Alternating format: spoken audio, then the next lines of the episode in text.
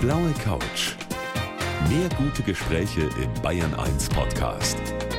Und hier ist Gabi Fischer.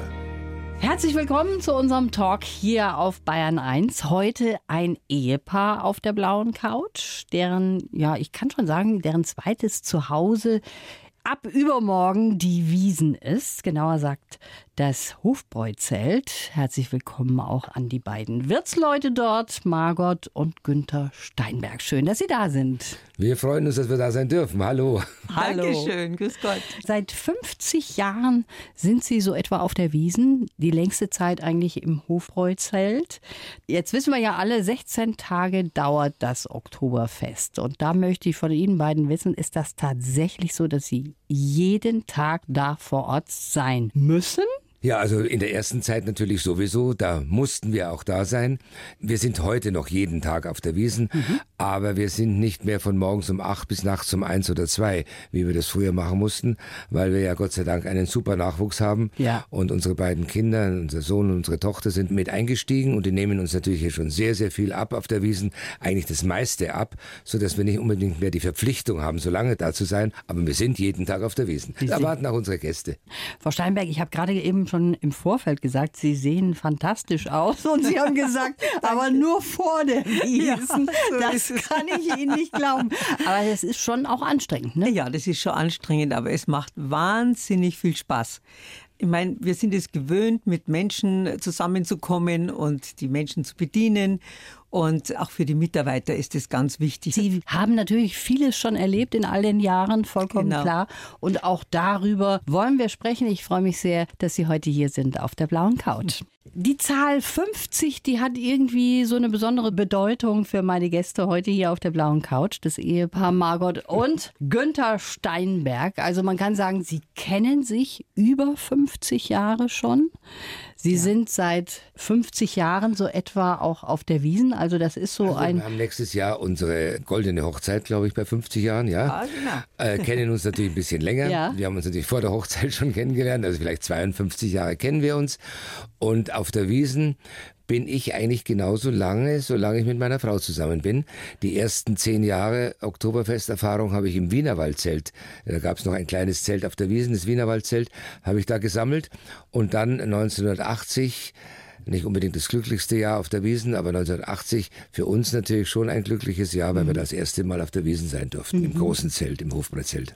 Das haben wir dann zusammen gemacht. Also während mein Mann also die ersten zehn Jahre auf der Wiesen im Wienerwaldzelt das alleine gemacht hat, weil meine Kinder waren sehr klein und ich wollte einfach bei den Kindern sein. Was ich gut verstehen kann. Die kamen aber auf die Wiesen. Die kamen, Hausaufgaben haben sie auf der Wiesen gemacht, im kleinen Büro. Da hatten wir so ein kleines Büro nachmittags und wir hatten da jemand zu Hause natürlich während dieser Zeit, die sich um die Kinder gekümmert hat.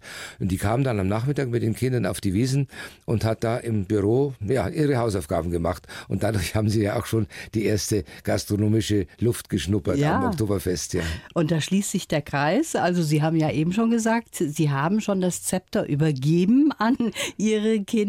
Ja. Wie ist denn das? Sie haben ja wahnsinnig viele Menschen auch kennengelernt. Viele Prominente. Ich weiß, Sie hören nicht so gerne Promi-Wirt, aber Sie haben auch sehr viele Prominente kennengelernt. Wer hat Sie denn da eigentlich am meisten beeindruckt, Frau Steinberg?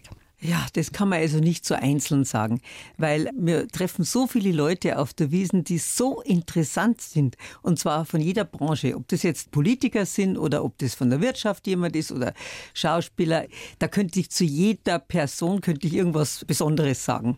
Aber wenn Sie mich so oder uns so fragen, wer uns am meisten beeindruckt hat von den Politikern, dann muss ich schon sagen, das war immer die Besuche von Franz Josef Strauß. Und der war ja bestimmt während jedem Oktoberfest bestimmt zwei oder dreimal, mindestens zwei oder dreimal auf der Wiesen in unserem Zelt.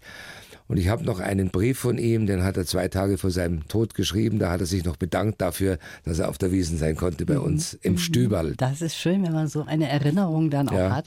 Der Stüberl ist auch Ihr Lieblingsort? Mein Lieblingsort ist eigentlich schon die Boxe, und die Wirteboxe, die wir uns mit der Brauerei teilen. Und man unterhält sich mit den Leuten und hat einfach Kontakt. Und das macht mir eigentlich am meisten Spaß. Aber meine Frau hat einen anderen Lieblingsort. Nämlich, Ja, Frau ich gehe halt am allerliebsten in die Küche. Aha. Ja, die Küche ist für mich, ja, da wird so viel geleistet, das kann man sich oft gar nicht so vorstellen. Es ist so wenn ich da jeden Tag drinnen bin und unsere Mitarbeiter so mhm. persönlich begrüße und, und einfach ihnen auch das Gefühl gebe, dass sie einfach dazugehören und Familienmitglieder mhm. sind im Anführungsstrichen.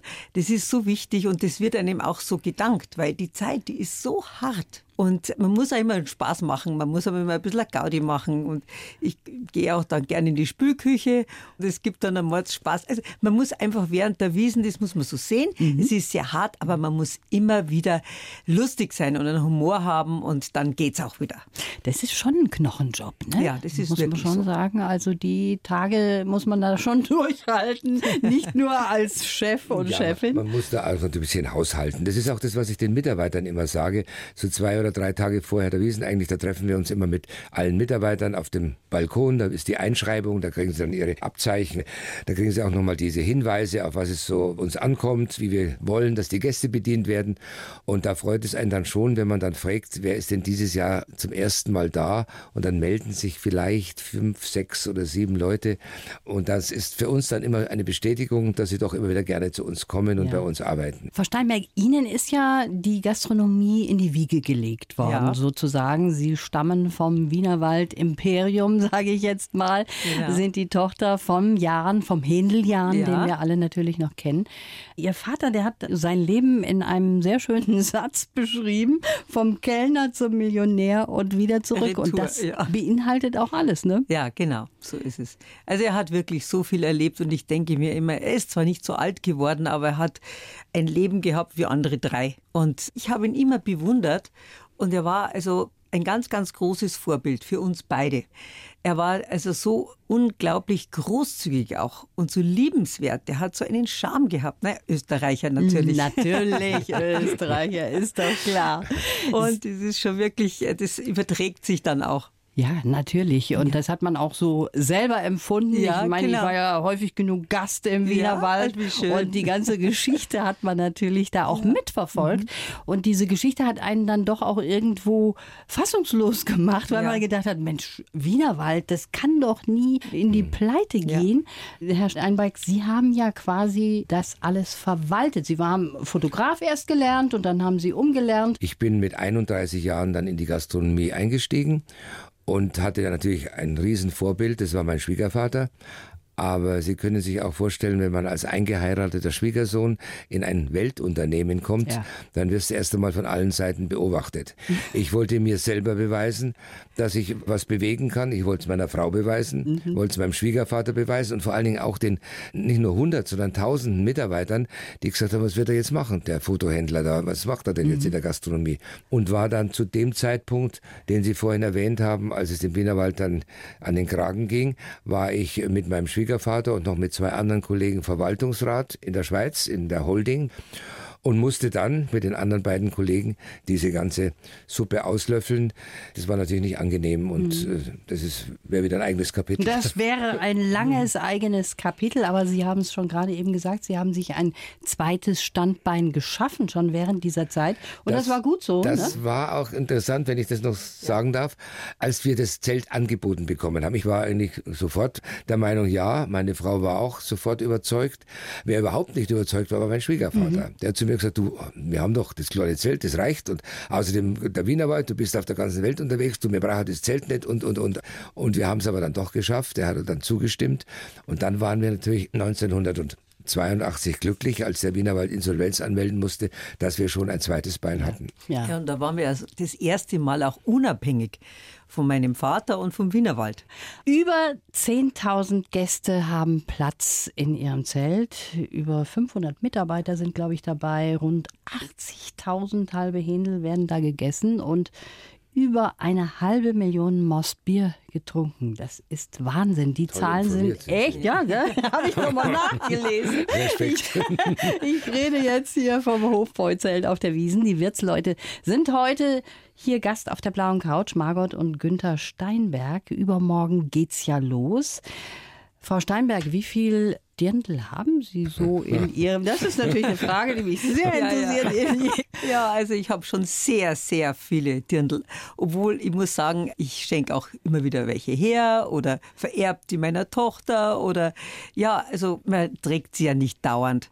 Und bei uns ist es ja so, früher habe ich also jeden Tag im Geschäft ein Dirndl angehabt mhm. und das muss ich jetzt eigentlich nicht mehr. Und deswegen, die sind ja schöne Dirndl, die kann man ruhig jahrelang tragen. Ja, wenn sich die Figur nicht so verändert. Hat sich die Figur von Ihrer Frau verändert, Herr Steinberg? Also wenn ich nach den Dirndl gehe, nicht. Denn die, die meisten hat sie wirklich noch aufgehoben. Im Schrank ja. haben sie keinen Platz. Aber die meisten Dirndl hängen dann schon am Speicher und jetzt in diesen Tagen fängt sie so langsam an, sie wieder auszusortieren. Ja, jetzt genau. wird es aber Zeit. Jetzt ne? wird schon Zeit, jetzt ja, aber ich schiebe das immer, weil ich trenne mich so ungern. Das ist, da hat er, jedes Dirndl hat eine Geschichte für ja. mich. Und das ist halt dann schon immer schwierig, sich da zu trennen. Das kann ich gut verstehen. Wir haben an dieser Stelle immer einen Lebenslauf für unseren Gast. Jetzt habe ich ja zwei Gäste hier. Das heißt, jeder von Ihnen bekommt jetzt von mir einen Lebenslauf. Und wenn Sie bitte immer jeweils Ihren Part vorlesen. Ja, ich heiße Günter Steinberg und bin seit fast 50 Jahren Wirt auf dem Oktoberfest. Ich heiße Margot Steinberg und bin Gastgeberin aus Leidenschaft. Ich bin durch Margot und ihre Familie zur Gastronomie gekommen. Als Tochter des Händelkönigs Friedrich Jahn und Ehefrau eines Verwaltungsrates habe ich den Aufbau, den weltweiten Erfolg und den Untergang des Wienerwald-Imperiums hautnah miterlebt. Der unternehmerische Erfolg war mir zeitweise wichtiger als meine Familie. Wir hatten uns auseinandergelebt, hätten uns beinahe getrennt, aber durch den christlichen Glauben haben wir wieder zusammengefunden. Ja, und heute sind wir inniger denn je und dankbar für unsere intakte Familie und unsere Gesundheit. Unser Motto Ein Leben mit Bier und Bibel ist möglich. und können Sie das unterschreiben, was wir da zusammengeschrieben haben? Sollen wir ist das jetzt unterschreiben? Oder? Ja, jetzt voll und Stift, ganz. Stift rausnehmen und unterschreiben. Ist es richtig? Ja, ja, das ist richtig. Das ist ja etwas, was wir da zusammengefasst haben, beziehungsweise meine Redakteurinnen haben ja, das gemacht. Sehr gut. Äh, was auch eine schwierige Zeit beschreibt, die Sie ja. beide hatten. Sie sitzen jetzt hier vor mir ja. wie ein wunderbares mhm. Ehepaar und da ist so viel Harmonie. Das spürt man auch. Aber Sie hatten eben auch schwierige Zeiten. Und kann man sagen, Herr Steinberg, das hing schon ein bisschen damit zusammen, dass Sie einfach das Geschäft über alles gestellt haben?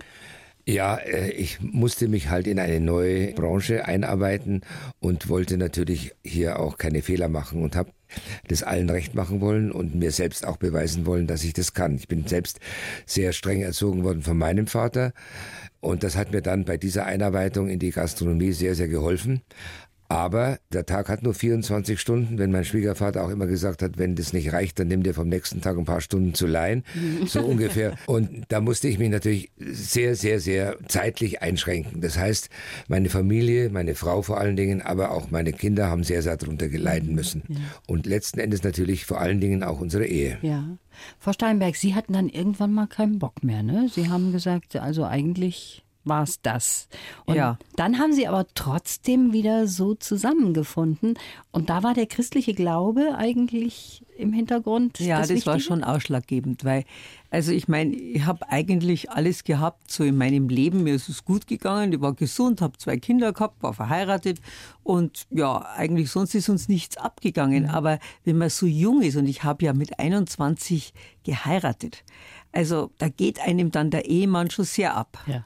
Und für mich kam dann eben so eine Leere in meinem Herzen. Und dann dachte ich mir, das kann doch nicht alles gewesen sein. Und irgendwo habe ich nach Halt gesucht, wieder nach Erfüllung. Und da habe ich mich wirklich, also da hat mir der christliche Glaube einfach wahnsinnig geholfen. Ja, zunächst hast du ganz schön andere Versuche. Ja, natürlich. Ich bin ja auf dem Weg gewesen. ja, ja. Also. Aber wie haben Sie dann den Günther wieder an Bord geholt? Das würde mich jetzt mal interessieren.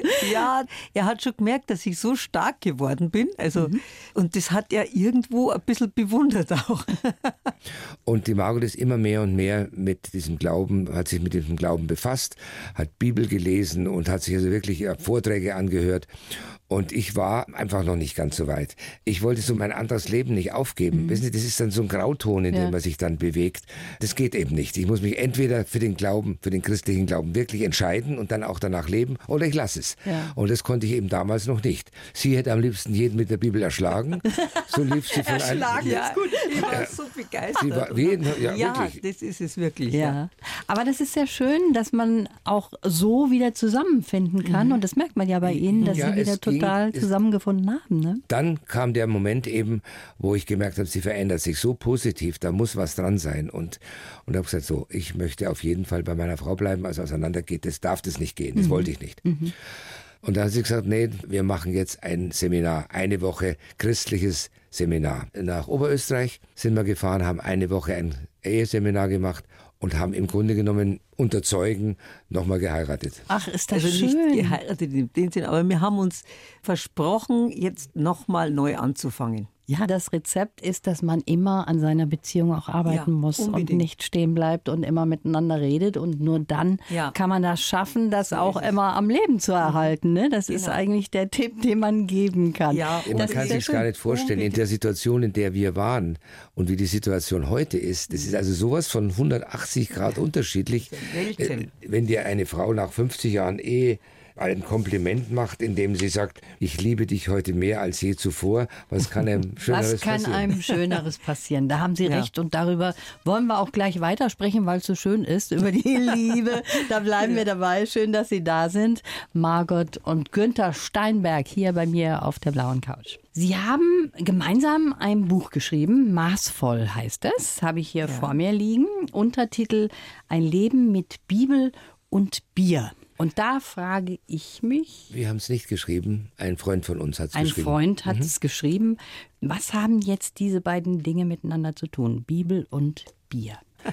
Nachdem wir uns so intensiv mit dem christlichen Glauben befasst haben und natürlich auch die Schwierigkeiten und die Schwächen kennen, die der Alkohol und all die Dinge, die damit zusammenhängen, mit sich bringen, haben wir uns das nicht leicht gemacht und haben uns wirklich die Frage gestellt, können wir unseren Beruf, den wir ausüben, können wir den auch in der Zukunft mit dieser christlichen Überzeugung noch weiterführen? Und dann haben wir uns wirklich äh, mit vielen, vielen Leuten unterhalten, kompetenten Leuten. Wir haben uns dann für das Weiterführen unserer gastronomischen Betriebe entschieden.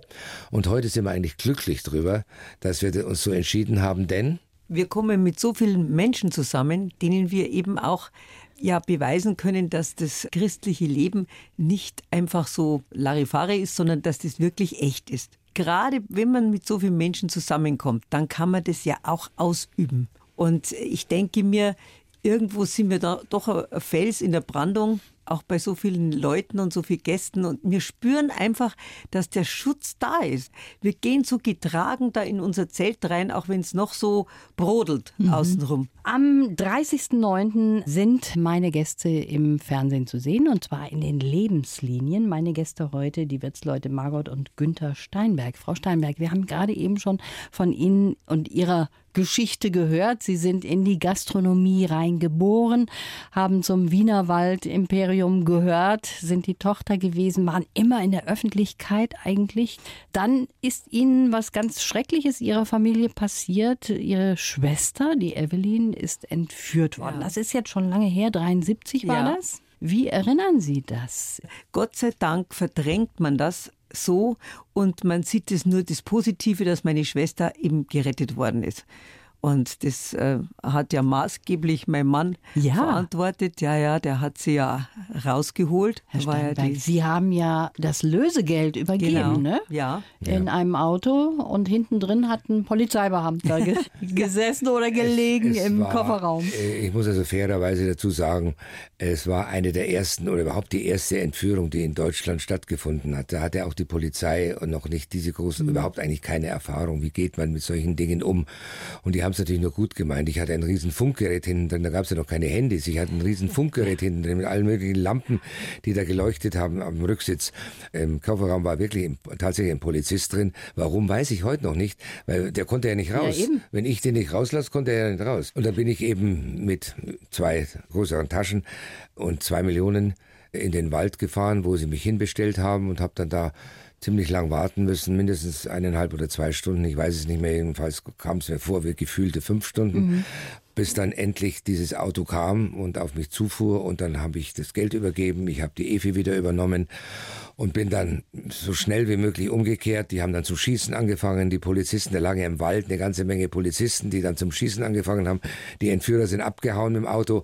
Ich bin in die andere Richtung gefahren, Richtung München und am Siegestor plötzlich fällt mir ein, Mensch, da ist ja noch ein Polizist drin. Ich war und habe den armen Kerl rauslassen. ja, heute lacht man darüber, aber es ja. war halt damals natürlich für die Familie schon, und die wollten ja unbedingt, dass mein Schwiegervater das Geld übergibt und das Geld mhm. sollte in der Interzonenautobahn äh, in der DDR übergeben werden. Das haben wir dann alles abgelehnt und letzten Endes ist es dann von mir in München, einem Waldstück äh, im Norden von München übergeben worden und ist Gott sei Dank alles gut gegangen. Ja. Ja, hatten Sie keine Angst damals? Schüttelfrost und das fast Erbrechen, muss ich schon sagen, kam eigentlich erst, als ich dann im Polizeipräsidium war, auf sicherem Boden und den Leuten erklärt habe, wie das Ganze abgelaufen ist. Da kam das eigentlich erst raus. Vorher hatte ich keine Angst. Ich saß da drin, habe gesagt, das geht, das muss gut gehen, das geht auch gut. Damals habe ich noch nicht mal gebetet, da war ich noch nicht so weit beim mhm. Glauben. Sonst hätte ich wahrscheinlich drei Stunden gebetet ja. da im Waldstück. Aber es ist gut gegangen und die Efi haben wir dann wieder gut nach Hause gebracht. Ja, und die Familie war wieder happy. Das ist vielleicht auch manchmal gut, dass man im Vorfeld gar nicht so realisiert, mhm. wie schlimm die Situation ist. Und erst im Nachhinein kommt einem das dann. Mhm. Das war ja wirklich ja. lebensgefährlich für Sie und auch genau. natürlich für Ihre Schwester dann auch. Die also meine Schwester, die also die darf jetzt zum Beispiel gar nicht mehr so dran denken an so Garagen. Sie hat Vertiefgaragen, also da graut ihr ein bisschen. Und irgendwo kommt es dann immer wieder, weil für sie war das natürlich Wahnsinn. Wie lang war sie eigentlich in Ja, eigentlich nur zwei Nächte und einen Tag, also nur, nur unter Anführungsstrichen, aber das hat gereicht. Und die haben sie ja die Augen verbunden und äh, gefesselt und also es war, es muss ganz furchtbar gewesen mhm. sein. Und deswegen, sie spricht auch nicht so gern darüber, weil so viele haben sie schon so gefragt, erzähl dir mal, wie ja. war denn das? Dann sagst du, bitte lasst mich in Ruhe. Ich bin so froh, dass ich das so weit jetzt ähm, verarbeitet habe, ja. aber wenn ich darüber rede, dann kommt mir das alles wieder hoch.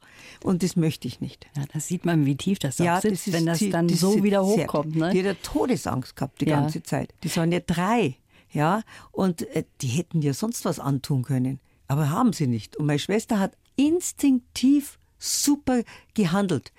Die haben es dann den Mund wieder frei gemacht mhm. und dann hat irgendwie ist ihr, weiß nicht, instinktiv war das, die hat nur gequasselt.